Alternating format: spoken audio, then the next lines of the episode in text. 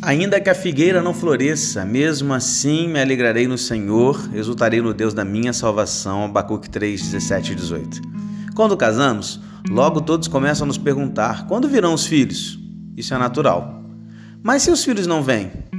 Como um casal consegue se manter firme e sadio em sua fé, sem perder a identidade de cristão, diante das cobranças e pressão dos parentes, amigos e irmãos em Cristo? Um casal sem filhos, que se identifica e vive conforme os ensinamentos da palavra de Deus, irá descobrir muitas maneiras de ser um instrumento nas mãos do Redentor para abençoar outras vidas e não deixará a amargura e a frustração tomar conta do seu coração. Um casal sem filhos, que se identifica e vive na presença do Senhor, já tem tudo do que realmente precisa, o próprio Cristo. E ele sabe que nada irá suprir a sua necessidade, porque a sua maior satisfação está no próprio Senhor, e é ele quem fará a diferença em nossas famílias.